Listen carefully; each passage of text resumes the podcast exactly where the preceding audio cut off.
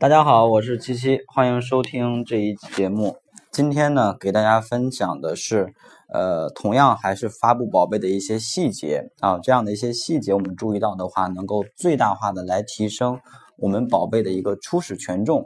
如果你想跟更多的淘宝掌柜交流、分享、学习的话，可以加入我们的 QQ 群，群号是六幺八六三五幺。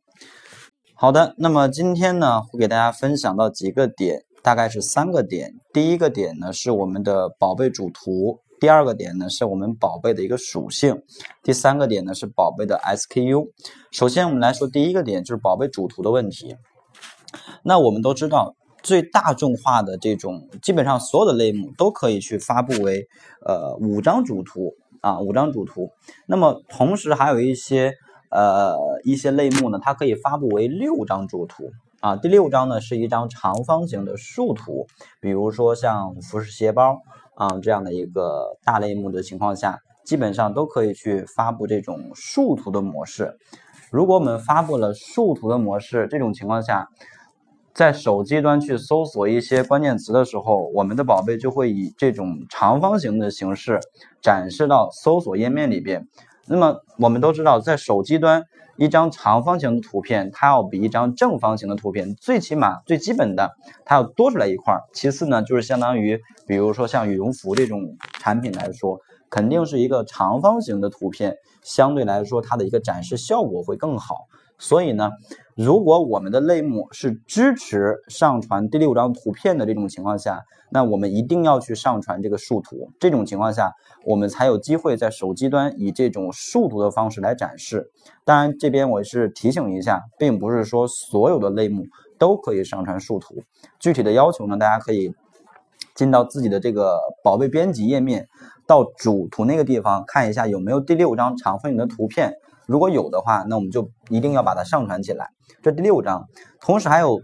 这个宝贝主图的第五章。你像这种绝大多数的类目啊，还是绝大多数的类目，比如像服饰鞋包啊，我们会发现主图位置的第五章，它会给我们一个提示，要求我们去上传一张白底图啊。很多同学可能之前有看到过这个提示，但是呢，却没有呃重点的去。参考一下具体的一些所谓白底图的一些规范，比如说你的图片的大小必须要控制到多少乘多少，然后你的图片不能是有模特的，必须是呃平铺的，而且不能出现衣架，而且不能出现 logo，不能出现文字等等等等，它会在。后边给到我们一个这种主图的一个规范和要求，所以呢，我们再去发布为这种白底儿图为第五张图片的时候，一定要严格按照它的那个规范来去做，不然的话，我们即便发了一个白底儿图，那也没有意义。那发这个白底儿图的目的是什么？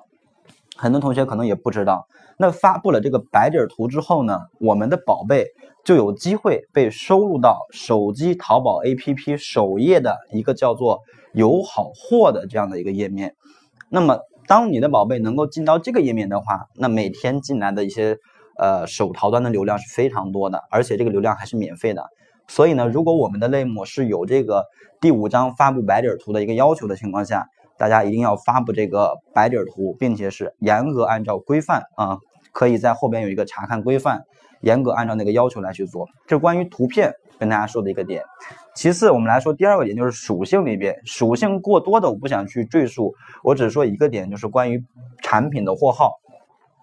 如果我们是这种分销产品，那一般来说呢，我们就拿到一个数据包，数据包拿到手之后，基本上都会给我们自带一个供应商已经编辑好的货号。那对于这种货号，我建议大家尽量去修改一下。因为一般来说，我们能够代销的一些产品的话，都不是一些知名的品牌，它不像像，它不是说像这个耐克啊、阿迪达斯啊，或者什么李宁啊，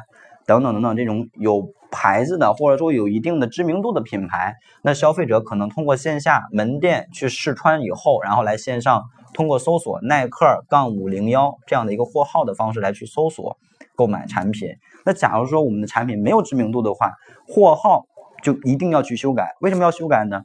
因为你如果不去修改我们的产品货号，很有可能就会被淘宝判为是同款。因为分销产品嘛，不仅仅是你在卖，可能在你卖之前已经有几百上千家你的同行已经在开始销售了，而他们如果没有改的话，我们也跟他们的货号一样，是不是就很容易被识别为这个同款呢？所以说这种情况下呢，一旦我们的宝贝被识别到同款的标签的话，那我们的宝贝竞争压力就会很大了，因为我们发布的比较晚，在我们发布之前，可能已经有很多的卖家他们做起来了，销量高了，或者他们的价格便宜，怎么怎么样的。这种情况下，我如果进到这个同款标签页面，是不是就没有优势呢？所以我们尽量要把这个货号改成这种唯一性的。啊，尽量要改成唯一性的，比如说加上自己的一些独特的一些，比如说像店铺名称的简拼，啊，比如优钱电商学院，我可以改成 Y QD，呃，S 啊，YQDS 这样的一个优钱电商的简拼，然后杠零零幺，这种情况下是不是就是一个独一无二的货号了呢？所以这是我们说到的这个第二个知识点。第三个知识点呢，就是一个宝贝的 SKU。所谓宝贝 SKU 呢，就是我们的这个买家在去下单的时候可选的那个项目。举一个例子，比如说像衬衣来说，哎，我比如我是卖衬衣的，那我的衬衣可能有很多个颜色，有黑色、红色、蓝色、绿色，各种各样的颜色。那我们再去发布这种颜色的时候，有一部分同学可能就会直接，哎，我选一个颜色就可以了，不会去上传那张颜色的那个产品图片。这种情况下呢，一定是要避免的。我们一定要上传那个 SKU，为什么呢？呃，大家下来之后可以去尝试一下，就是比如我去搜索“黑色衬衫男”这个词，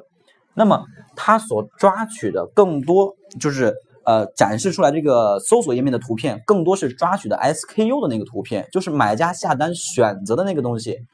比如有一个黑色，那你这个黑色有没有图片？如果有图片的话，它更多会抓取这张图片到搜索页面里边来。所以呢，我们再去编辑这个宝贝的时候，一定要注意到，如果我们的宝贝是有这种可选 SKU 颜色的情况下，那一定要把这个颜色选项给它发布成图片的方式。这种情况下，这张图片就有机会被检索到搜索引擎里边啊，搜索引擎里边。所以呢。如果举一个例子，假如说我是卖黑色衬衫的，但是呢，我的这个 SKU 并没有去发布图片，就是一个黑色的文字。那么当买家搜索黑色衬衫的时候，我们的宝贝排名可能就会比较靠后一些了，因为它会优先抓取 SKU 有图片的这种宝贝来优先展示。好的，那么这就是今天给大家分享的三个知识点啊，呃，那么今天这个分享呢，就先到这里。